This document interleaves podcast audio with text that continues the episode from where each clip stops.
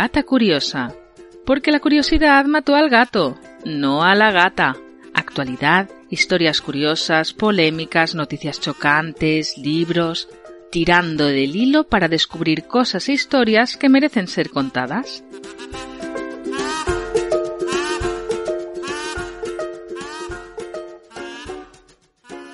En un mundo en el que quien no tiene ansiedad o depresión tiene dolor crónico, la idea de vivir sin que nos duela nada, sin que nada nos preocupe ni nos entristezca demasiado, suena muy tentadora. Olvidarnos para siempre de los analgésicos o de las terapias psicológicas. ¿Y si fuera posible? Pero, ¿y si al final no fuera tan bueno como suena y lo que parece una bendición fuese en realidad muy, pero que muy peligroso? Hoy en La Gata Curiosa vamos a conocer el caso excepcionalmente raro de una mujer que no siente dolor, ni físico ni emocional, y cómo el estudio de las causas de esa peculiaridad puede revolucionar el tratamiento del dolor en el futuro.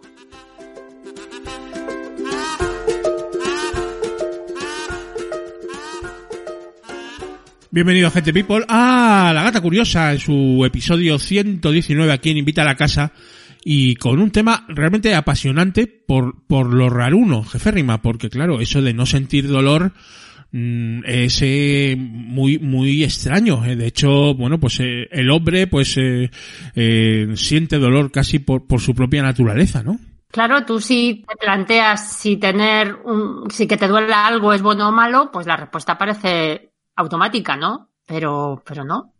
No es tan simple como, como parece, que no te duela nada. Y tiene que ser una sensación extrañísima.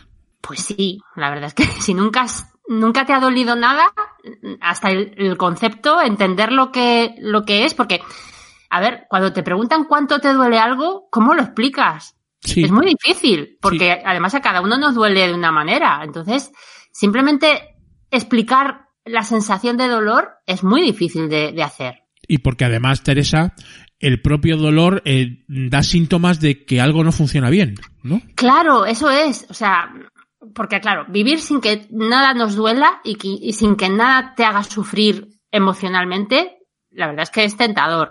Pero también es peligroso por eso mismo que dices tú, porque el dolor es un mecanismo de alarma de que algo está mal en nosotros. Es, es necesario, porque de hecho hay gente que no siente dolor y sus vidas son difíciles y cortas. Qué curioso. Y, te voy a explicar por qué.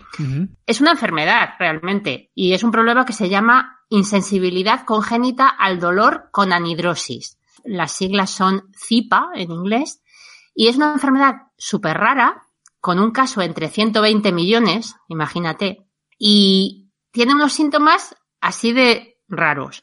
No sienten ningún tipo de dolor, pero tampoco frío o calor. No sudan, y tampoco regulan la temperatura corporal. Imagínate. Eso son casi como, no sé, como robots. O sea... Claro, no se, no se dan cuenta cuando se hacen daño. O sea, se rompen huesos, se queman, se hacen heridas profundas, incluso se autolesionan sin querer. Por ejemplo, se muerden la lengua eh, y no se enteran. Entonces, eh, tienen una vida súper corta, se mueren porque no se detectan cuando se sienten mal, no saben que les está doliendo algo o que se les está mm. perforando el apéndice, y entonces se mueren, o sea, mm. se hacen daño y, no se dan cuenta. Entonces, es una enfermedad muy, muy rara y muy peligrosa, y, casi ninguna de estas personas llega a una edad avanzada porque acaban fatal.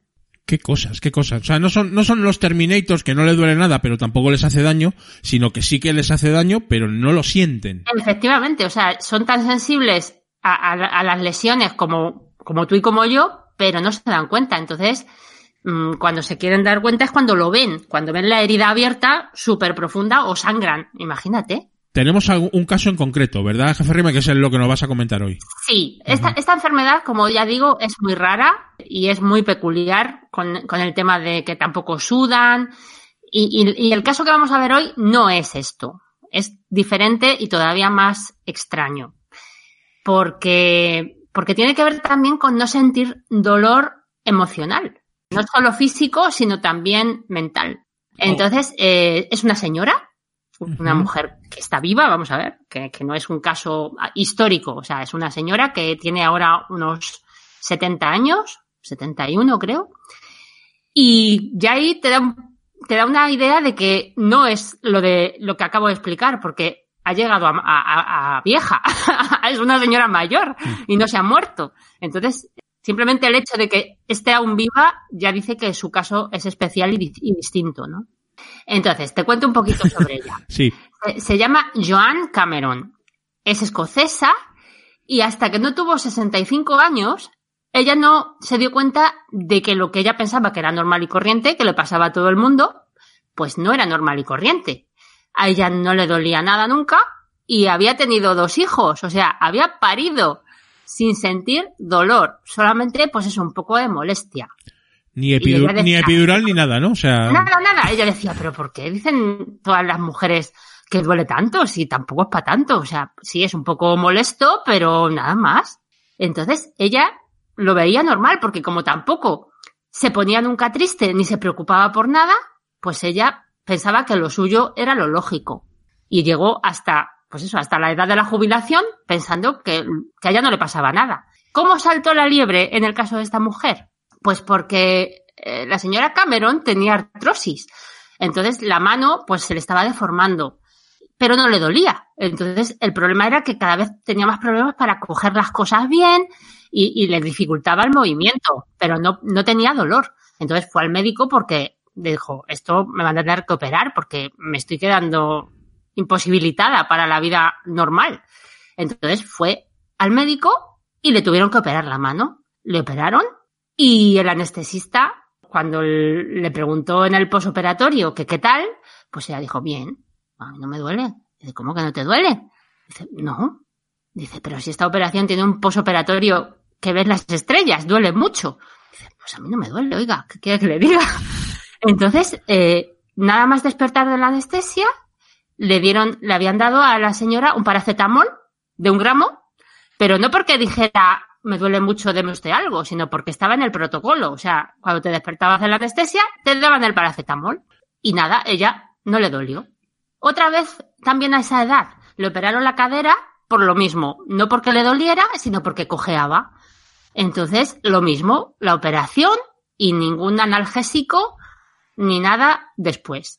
El anestesista pensó al principio, bueno, esta es la típica señora dura de pelar que no quiere pastillas. Sí. Pero claro, cuando ya le explicó, pues es que me operaron de la cadera y tampoco no me tomé nada. ¿Qué quiere que le diga? Oiga, si a mí no me duele, ¿para qué me voy a tomar pastillas?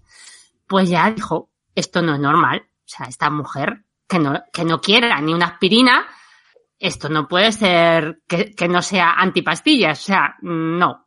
Entonces, siguió hablando con ella y también se dio cuenta de que anímicamente era una happy power de la leche. O sea, nunca se preocupaba por nada, no se asustaba, no se ponía triste. Siempre está contenta esta mujer. O sea, le han pasado cosas en la vida, ha tenido dos hijos, pues con lo que supone tener un hijo, ¿no? Preocuparte, problemas, pero ella como que lo acepta todo con una, un espíritu positivo y sin agobio, sin ansiedad nada, una cosa como imposible de, de, entender. Ni ella misma lo entendía, supongo, ¿no? Eh, no, para uh -huh. ella era normal, o sea, ella veía a la gente preocupada o dolorida, esa es otra, o sea, cuando la gente le decía, ay, qué dolor tengo aquí, pues ella entendía que esa cosa que era el dolor, pues molestaba mucho y les ponía tristes y les ponía mal, pero ella simplemente intentaba entender el concepto, pero no podía identificarlo con, con, algo parecido a lo que ella sintiera en algún momento. O sea, no. ¿Qué cosas? Entonces el anestesista ya eh, dijo esto, esto es más de lo que yo puedo manejar. Y la remitió a que le hicieran pruebas en las universidades de Londres y Oxford. Y allí ya pues investigaron un poquito más a fondo y vieron que, que esta mujer no tenía la enfermedad esta esta enfermedad rara de antes, ¿no? Del Zipa este, ¿no? El Zipa.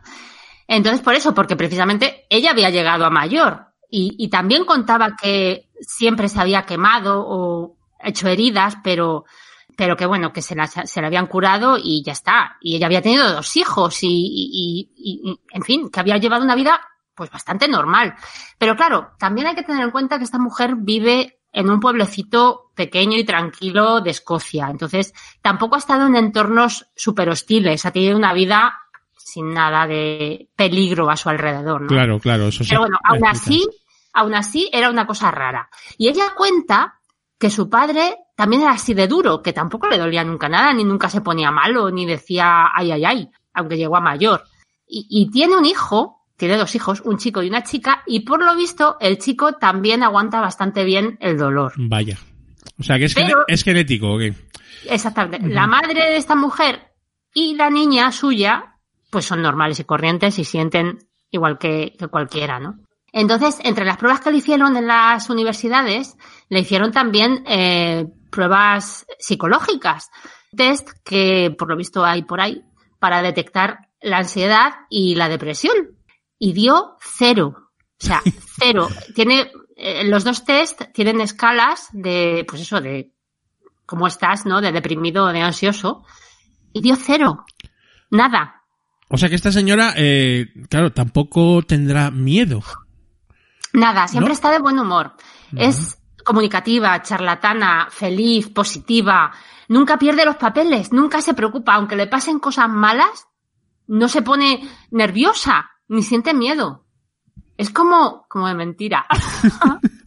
¿Y, y esto por qué es, eh, Teresa? Porque claro, es tan raro, porque aquí quien más que menos, y más ahora, porque quizás antes, yo que sé, la vida era de otra manera, ¿no? Aunque siempre, evidentemente, es dura, y siempre ha habido dolor, y siempre ha habido preocupación, pero es que esta señora, mm, no sé, ¿cómo, por qué? ¿Por qué es esto? ¿Qué, los estudios que dijeron?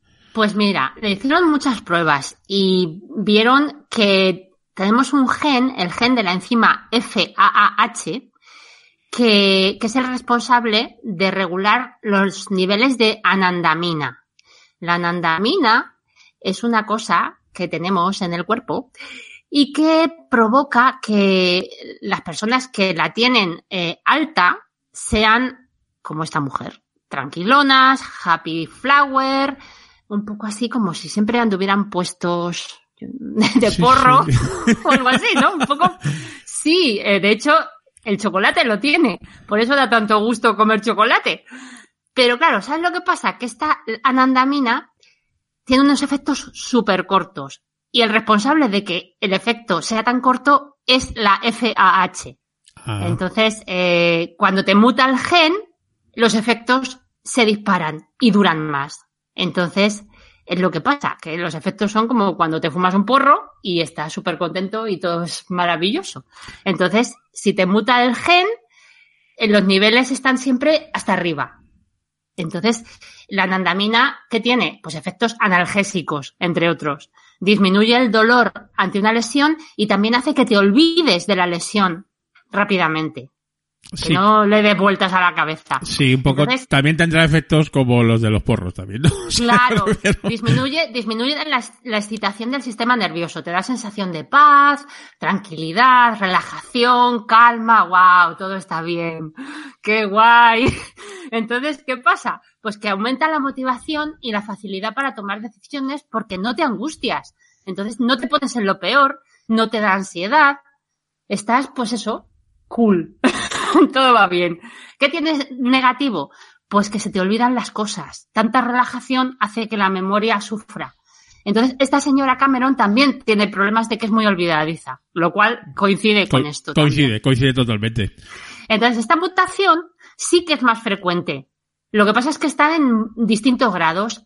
La tiene mucha gente, pero mm, flojita normalmente. Es gente de esta. Cuando tú ves a alguien que dice, pero qué pachorra tiene, oye, que hay que ver, ¿eh? Con qué calma se toma las, las cosas.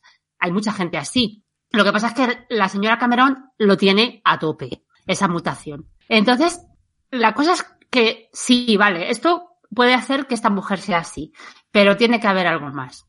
Ah, Siguieron analizando y vieron que, aparte del FAAH, hay un pseudogen que llamaron FAAH out, que parece que cuando se combina con el FAAH mutado, hace que también se potencie todo más, la ausencia de dolor físico y el emocional. Entonces, investigando también a su hijo, que como te he dicho antes, también aguanta el dolor bastante bien, se dieron cuenta de que el chico también tiene la mutación del pseudogen, pero no el de la FAH. Ah. Por eso no es tan radical el caso del hijo como el de ella. Y creen que el padre también tuvo lo mismo que el chico, la mutación del pseudogen. Entonces, bueno, mm, la cosa es que ya en el pasado hicieron algunos ensayos de medicamentos a partir de la mutación del FAH, pues para conseguir eso, pastillas que te pusieran tipo cuelgue de porro, digamos, para la gente que tiene ansiedad y esas cosas, pero no funciona, no va bien. Por eso, el hecho de que el pseudogen y el gen mutado funcionen también en esta mujer hace pensar que si se saca un medicamento de los dos combinados, sí que pueda funcionar sin dar los problemas que da el medicamento solo con el gen inicial. Entonces están investigando porque, claro, mm, poder controlar farmacológicamente el dolor físico y también el dolor psicológico, pues estaría muy bien, la verdad. Hombre, esto suena casi a, al Soma, ¿no? A la droga esta de Aldous Huxley en un mundo feliz. Eh, suena bastante, ¿no? O sea, me tomo eso y soy feliz y no tengo dolores ni y soy emocionalmente eh, brutal, pero eh, da miedo, ¿eh? O sea... A ver, pero no tanto tomártelo tan alegremente, pues eso, para ser feliz, sino para casos realmente graves. Claro. De gente que tiene dolor crónico que te imposibilita la vida o, gente con ansiedades y depresiones que, que terminan suicidándose, ¿no? Eso, claro, tendría que estar muy, muy controlado y, dependiendo de cada caso, pues recetarlo o no, ¿no? Eh, de todas maneras, eh, eh, que emocionalmente no sentir, es que eso no es humano, ¿no? O sea, me refiero. No, una cosa, si os interesa leer el informe médico que le hicieron a esta mujer, se puede consultar. Yo lo, lo tengo, o sea, lo, lo, he encontrado y os podemos dejar el link si queréis en, en, el blog porque te explica todo, o sea, las pruebas que le hacen, los resultados y, y es bastante interesante de ver. Está en inglés, pero se, se entiende bastante bien. Además, Teresa, que eh, hoy en día eh, no ir, por ahí de zen y de y de relajadito por la vida te, te comen ¿eh?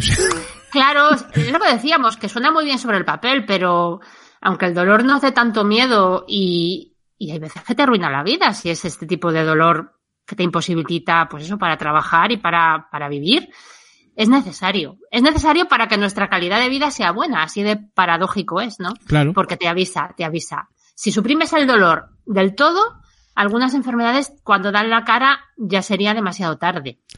Seríamos unos, unos zombies felices, ¿no? A ver, por un lado está el dolor físico, pues eso, que enfermedades que no, que no te enteras, ¿no? Pero es que emocionalmente también es importante porque, porque tenemos que estar alerta, porque desgraciadamente el mundo es peligroso, la gente es mala y no podemos ir en plan zombies felices por la vida. O sea, tenemos que detectar el peligro sin ser desconfiados y estar siempre en guardia, pero tenemos que estar un poco alerta. Entonces, necesitamos preocuparnos, necesitamos el miedo para reaccionar y, eso. Eh, las investigaciones que están haciendo con ella, y de hecho ella dice que ojalá sirvan para ayudar a gente que de verdad lo pasa mal y que sí que necesitaría un alivio al dolor.